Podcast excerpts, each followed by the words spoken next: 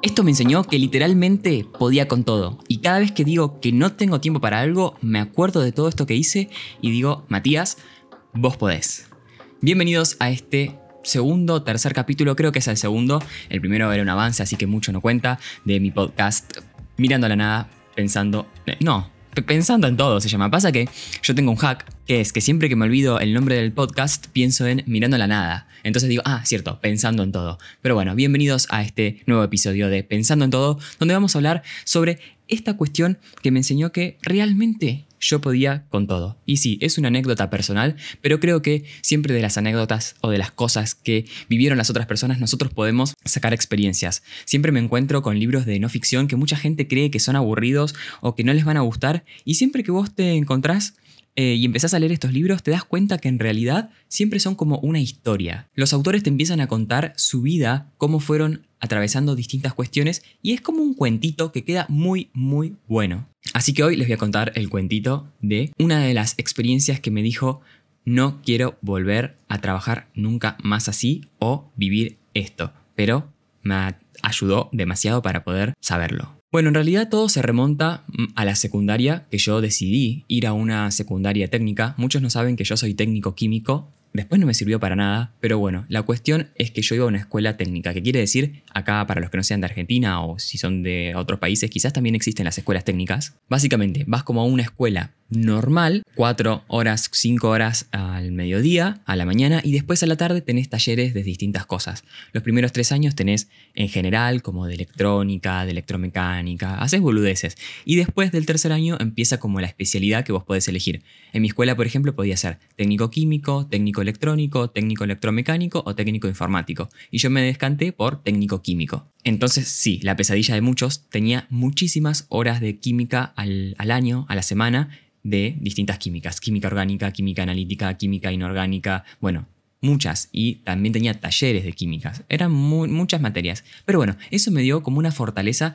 de decir, yo puedo estar 8 horas estudiando por día, después el resto más o menos va a empezar a ser fácil. Spoiler, la verdad es que se venían cosas más complicadas. En ese entonces yo ya había empezado, a, bueno, con mi canal de YouTube y mis redes. Después seguramente les haga algún capítulo contando cómo fue toda mi experiencia empezando a crear contenido y cómo lo hice. Así que yo ya tenía como ciertos proyectos por fuera de, de la escuela que también me llevaban su tiempo.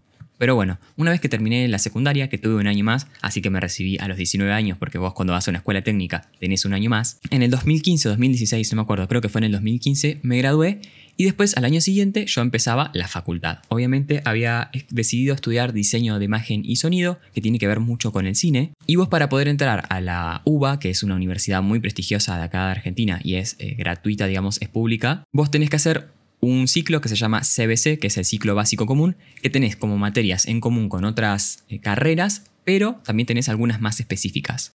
En este CBC tenés cuatro materias por cuatrimestre. En mi caso tenía, por ejemplo, semiología, matemática, pensamiento científico y además tenía otras que eran como anuales. Dibujo era una de esas anuales y también tenía proyectual. Uno y dos que eran, bueno, esas eran cua- eran cuatrimestrales y eran como ya específicas de mi carrera. ¿Por qué les cuento todo esto? Porque bueno, vieron que yo ya les dije que había empezado con el tema de los libros. Bueno, a mí, obviamente, el trabajo soñado de todo lector es trabajar en una editorial. Y bueno, salió una convocatoria de que estaban buscando gente que creaba contenido sobre libros para incorporar al equipo de trabajo de esa editorial. La cuestión es que yo dije, chau, es mi momento. Vos podías o preparar un video o directamente te presentabas o podías preparar lo que vos quieras. Bueno, yo preparé un video. Quizás esto se los puedo contar en, en un capítulo porque fue muy, muy raro. La entrevista de trabajo era como grupal, nos hicieron actuar de elefantes. Bueno, algún día tengo que hacer un capítulo de eso. La cuestión es que de todos los candidatos terminé quedando yo. Yo soy de la ciudad de Campana, que queda como a 90 kilómetros más o menos de eh, Ciudad Autónoma de Buenos Aires, que es donde están las editoriales y es tan específico. Por lo tanto, todos los días tenía un viajecito de dos horas y media, tres. Por suerte, el trabajo era part-time, que quiere decir que eran seis horas por día. Entonces mi rutina básicamente se basó, se basó durante seis meses porque ese fue el contrato que tenía. Después, bueno, les cuento más adelante qué pasó después. Yo estaba obviamente estudiando este ciclo básico común también en una ciudad alejada como a 20 kilómetros de, mi ciudad. Entonces tenía, por ejemplo, la Zárate, que era donde iba, Campana y después tenía que ir hasta Capital. Bueno, la cuestión es que yo me levantaba más o menos a las 5 y media de la mañana, 6, no, 5 y media ya estaba esperando el colectivo para ir hasta Capital. Que encima vos ibas por una ruta que siempre había un estúpido que chocaba y siempre había congestionamiento. Es una verga, el horario pico lo odiaba. Bueno, ahí yo ya había empezado con unos ciertos problemas de que me descomponía, me mareaban los colectivos. Entonces, imagínense el estrés añadido que eso genera. Bueno, llegaba ahí a Capital, Bajaba del colectivo, me tenía que tomar un subte, iba hasta cierta parada, me bajaba, tenía que hacer una combinación con otro subte, me bajaba, caminaba un par de cuadras y estaba ahí en el trabajo. Ahí tenía que estar seis horas, salía rápido, tipo a las 3 de la tarde, y me iba, me tomaba de vuelta un subte, otro subte. Encima en ese momento eh, había una calle que es como la calle principal de, Ciudad Autónoma de Buenos Aires, que es como que se llama el Metrobús, que ahí donde pasan los colectivos rápido, entonces es todo más ágil el tránsito. En ese entonces no existía y lo estaban construyendo, entonces estaban todos los carriles como más pequeñitos y hacía que siempre el tráfico sea una verga. Pero bueno, la cuestión es que yo me tomaba estos subtes y después tenía que tomar el colectivo que ese mismo colectivo que me traía a mi ciudad seguía de largo en realidad y llegaba hasta Zárate, que es la ciudad donde yo hacía el CBC. Entonces me tomaba ese colectivo y llegaba más o menos para las 5, 5 y media a Zárate, que era la ciudad donde yo hacía el CBC, y ahí estaba como 4 horas que tenía, salía a las 11, 10 y media de la noche y me tomaba otro colectivo para volver hasta mi casa que era campana. Y así repetía todos los días, menos los martes que no tenía facultad. Pero sí iba al trabajo y ese día me quedaba más horas porque recuperaba algunas horitas que eh, no podía, que me tenía que retirar antes eh, los otros días de semana. Entonces, de esos días salía, por ejemplo, a las 6 de la tarde del trabajo. Pero bueno, para resumir y que entiendan bien, me levantaba a 5 y media, me tomaba unos colectivos, llegaba al trabajo tipo 8 y media, 9 de la mañana, ahí trabajaba hasta las 3, me tomaba otro colectivo, iba hasta la facultad, llegaba como a las 5 y media, de ahí obviamente eh, estaba cuatro horas y a las 11 de la noche volvía a mi casa y así repetir una y otra vez y lo único que tenía para descansar eran los sábados y los domingos. Pero ¿qué pasó? Matías dijo, yo no puedo estar tan quieto y los sábados me anoté a teatro porque dije voy a estudiar cine entonces tengo que saber dirigir actores y me voy a anotar a teatro para saber cómo actúan los actores. Entonces empecé teatro, pero no era que iba una, dos horitas. Era un, como un curso del teatro municipal, así que no tenía que pagar, pero eran ocho horas de teatro, no, o seis, no me acuerdo, era de 2 a 8, o sea, 6 horas. 6 horas de teatro, imagínense el tiempo que te lleva eso cuando obviamente vos querés descansar. Pero bueno, y encima había que empezar a ensayar, practicar las obras, que después, bueno, spoiler, nunca fui al tema de la obra, porque la profesora era un poco, quizás algún día les puedo contar sobre teatro, pero era un poco rara. Y después, obviamente, uno tenía que estudiar para poder hacer todos los parciales, tenía que leer para todas las clases y además hacer trabajos prácticos. Para dibujo había un montón de trabajos prácticos y para proyectual más todavía. Ah, eso encima, que el colectivo de vuelta, que tenía que viajar dos horas y media, tres, subía tanta gente que tenías que ir parado. Imagínense viajar parado. A veces me podía, si tenías suerte y te subías último, te podías sentar en el escaloncito que estaba al lado del chofer y ahí yo iba estudiando. Me acuerdo una vez que tenía que estudiar para un parcial, iba estudiando así y me iba cabeceando, me iba durmiendo mientras estudiaba. Y esto, ¿no saben? Lo que me generó, dije, che, yo si pude hacer esto, puedo hacer cualquier cosa. Y estudiaba y promocioné todos los parciales de todas las materias, menos matemática que tuve que ir a final. Pero bueno, igualmente la probé en un año. Y después cuando yo em, empecé la carrera, muchos chicos decían, ay, yo el CBC no lo pude hacer en un año. A mucha gente le costó hacerlo. Y yo no sé, no, no sé cómo lo logré. Era como un estrés muy grande. Trabajé, bueno, durante seis meses. Después, los últimos días yo ya no soportaba ir. Contaba los minutos para poder irme. Era como un suplicio. Si bien era el trabajo que uno siempre había soñado y que yo siempre soñé, era como que no, no podía soportar estar ahí. Por suerte, una vez que terminó ese periodo de seis meses, me dijeron em, que podía empezar si quería hacer el mismo trabajo, pero desde mi casa. Y ahí fue cuando descubrí el mundo freelance y me parece lo mejor del mundo poder controlar tus horarios, no tener que gastar 5 horas, 4 horas de viaje y poder emplear esas horas trabajando es magnífico. Algún día puedo hacer, em, no sé, un capítulo sobre trabajar freelance y cómo es esto. Ustedes obviamente siempre me comentan, en, coméntenme en las redes si tienen ganas o no que haga algunos capítulos. Si les surgen algunas dudas también me pueden preguntar y yo puedo hacer capítulos o distintas cosas. Pero bueno, todo esto me generó un sentimiento de decir, si yo pude, si esto fue tan difícil y casi no dormía y era muy, muy complicado, realmente puedo con todo. El resto, cuando digo no puedo, es porque simplemente me estoy quejando y me estoy compadeciendo de mí mismo.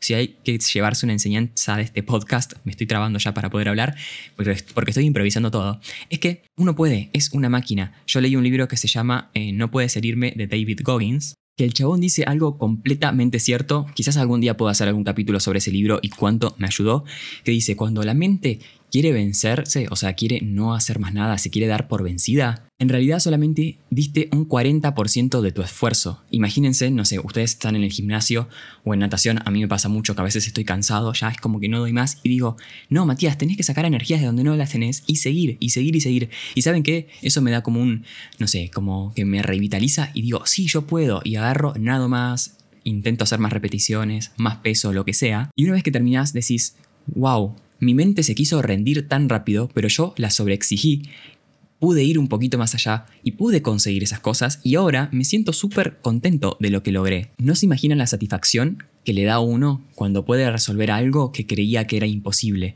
Pero yo ya, por muchas cosas que he hecho en mi vida, que fue corta, no, no soy una, un gran ejemplo para todo, siempre las recuerdo y cuando creo que no puedo hacer algo, digo, no, si yo pude hacer esto, puedo hacer esto otro.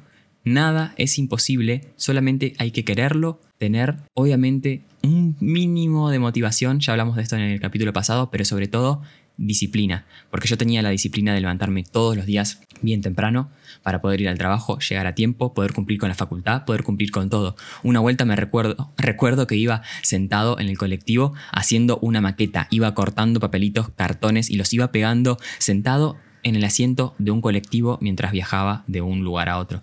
Porque yo quería, yo sabía, estaba convencido que quería trabajar de eso, que quería estudiar eso y que lo que estaba haciendo era en pos de algún día tener algo mejor. Después el trabajo terminó mutando mucho, la carrera la terminé dejando al tercer año más o menos, pero en ese entonces yo estaba súper convencido de que quería eso. Así que espero que esta historia les ayude un poco, quizás los inspira, quizás no, quizás dicen Matías, ¿por qué nos contás tanto tu vida? Pero creo que en ese momento en donde uno está pensando en si rendirse, en si, en si hacerlo o no hacerlo, creo que yo les aconsejaría que lo hagan, que no tengan miedo, que lo hagan, que siempre lo hagan, porque después se arrepienten más de no haberlo hecho que haberlo hecho. No importa si al principio está perfecto o no está perfecto. No, no, que eso no les importe. A mí me pasaba mucho con el podcast, era porque yo decía, si lo tengo que iniciar, lo tengo que iniciar bien. Y después dije, no, graba capítulos que salgan como salgan, improvisalos, no hace falta que los guiones para que salgan perfecto y te va a salir de alguna forma y si no, va a ser una práctica